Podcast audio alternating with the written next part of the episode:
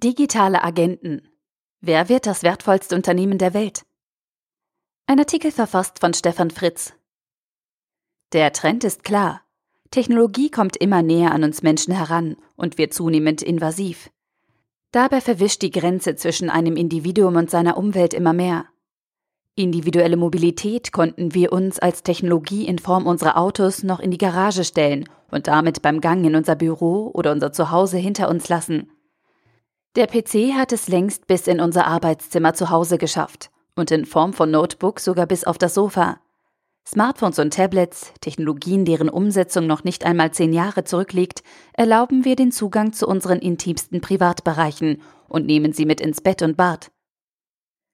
Das schien erstmal der Gipfel zu sein, den man mit technologischer Nähe erreichen konnte. Und so verwundert es nicht, dass die Technologieunternehmen das Muster geändert haben. In den letzten neun Jahren ging es vor allem darum, mit immer neuer Software auf diesen wundersamen Geräten unsere Aufmerksamkeit zu erhaschen. Die eine App oder Website, die wir Nutzer vor allen anderen aufrufen und zum Mittelpunkt unseres digitalen Lebens machen. Alle Informationskanäle galt es zu besetzen. Doch die meisten Kanäle haben die Unternehmen mit ausgeklügelten Algorithmen selbst verstopft. Denn nach noch mehr Nähe kommt bei Informationen erstmal eines Rauschen und Desorientierung. In den letzten drei Jahren gab es dann endlich einen neuen Trend. Variables. Kleine Anstecker, die Schritte zählen, Kopfhörer, die auch noch unseren Puls messen und die Königsdisziplin? Smarte Uhren. Über deren Nutzen erhitzen sich die Gemüter. Aber ganz nüchtern betrachtet ist klar, mit Smartwatches kann man zwar endlich ein paar Körperdaten kontinuierlich aufzeichnen, näher an unser Ich kommt eine intelligente Uhr gegenüber einem Smartphone aber nicht heran. Denn die Geräte sind zwar kleiner, aber wohin, außer zum Schwimmen und in die Dusche, kann man mit intelligenten Uhren vordringen, wo noch kein Konzern zuvor mit dem Smartphone war? Und die paar Signale, die per Vibrationsalarm übertragen werden können, helfen auch nicht weiter. So gehypt die Smartwatch ist, ein Technologiesprung ist sie nicht. Den neuen Weg zeigt uns Apple mit den AirPods und dem Verzicht auf die analoge Klinkenbuchse. Die Welt schreit auf, dabei wird hier die Zukunft vorbereitet. Eine weitere Schnittstelle wird digitalisiert. Denn über drei analoge Adern kann man nicht nur mit einem weiten Kompatibilitätsbereich Daten von einem Körpersensor, der zufällig auch noch Musik überträgt, auf das Smartphone zurückmelden. Die neuen AirPods zeigen den Weg. Lagesensoren, Trageerkennung und Beschleunigungssensoren machen daraus weit mehr als einen drahtlosen Bluetooth-Kopfhörer. Der Kopfhörer gibt dem Smartphone wertvolle weitere Körperinformationen, für die das Telefon in der Hosentasche schon zu weit weg ist, etwa unsere Blickrichtung. Immer weitere Sensoren werden wir nach der Uhr und dem Kopfhörer an unseren Körper hängen, kleben oder was auch immer. Und diese Sensoren unterhalten sich per Bluetooth mit unserem Smartphone und lassen die Technologie damit wieder ein Stückchen näher an unser Ich heran. Damit werden sich die Technologiekonzerne in den nächsten Jahren ein weiteres Feld einverleiben. Die digitale Prothetik. Früher waren unsere Körper noch so vollkommen, dass wir Technologie nur an uns herangelassen haben, wenn ein Körperteil oder Organ nicht mehr richtig funktionierte oder Unterstützung brauchte. Eine Brille, Kontaktlinsen oder eben ein künstliches Bein. Heute gibt es bereits so gute Prothesen, dass deren Träger mit einem künstlichen Sprunggelenk nicht mehr bei den Paralympics starten, sondern gegen die normalen gewinnt. Die digitalen Prothesen und Sensoren werden uns Menschen mit Eigenschaften ausstatten, die wir uns früher ohne Technologieunterstützung noch nicht vorstellen konnten.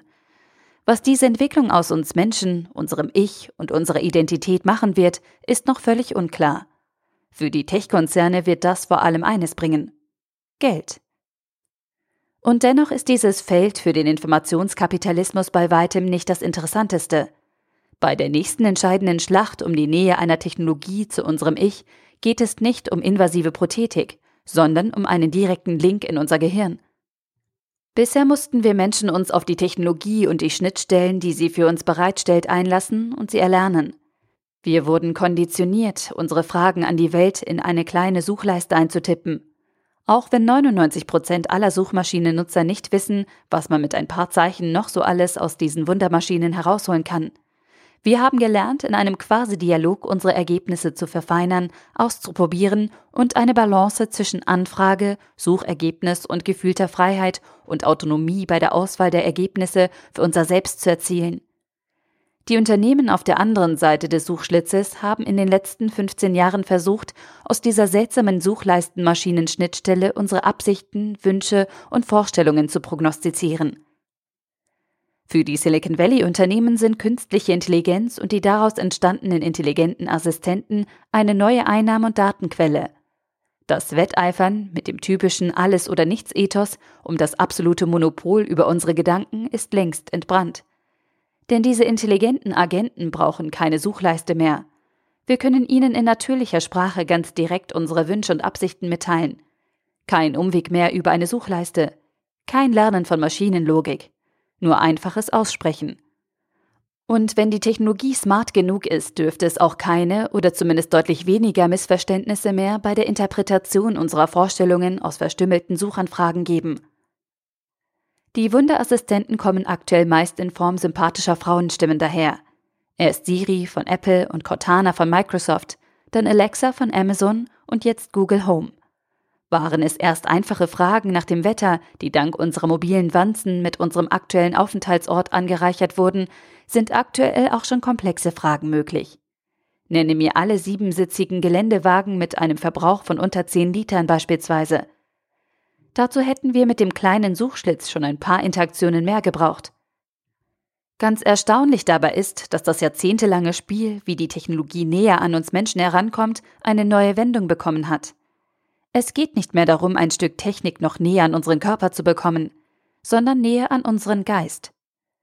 Mit einem Mal konnte Amazon ein paar Rivalen links überholen. Ganz ohne eigenes Smartphone ist Alexa mit Lautsprecher und Mikrofon ganz nah an uns dran. Und zwar dort, wo wir ganz ungezwungen wir selbst sind. Zu Hause, in der Küche oder im Wohnzimmer.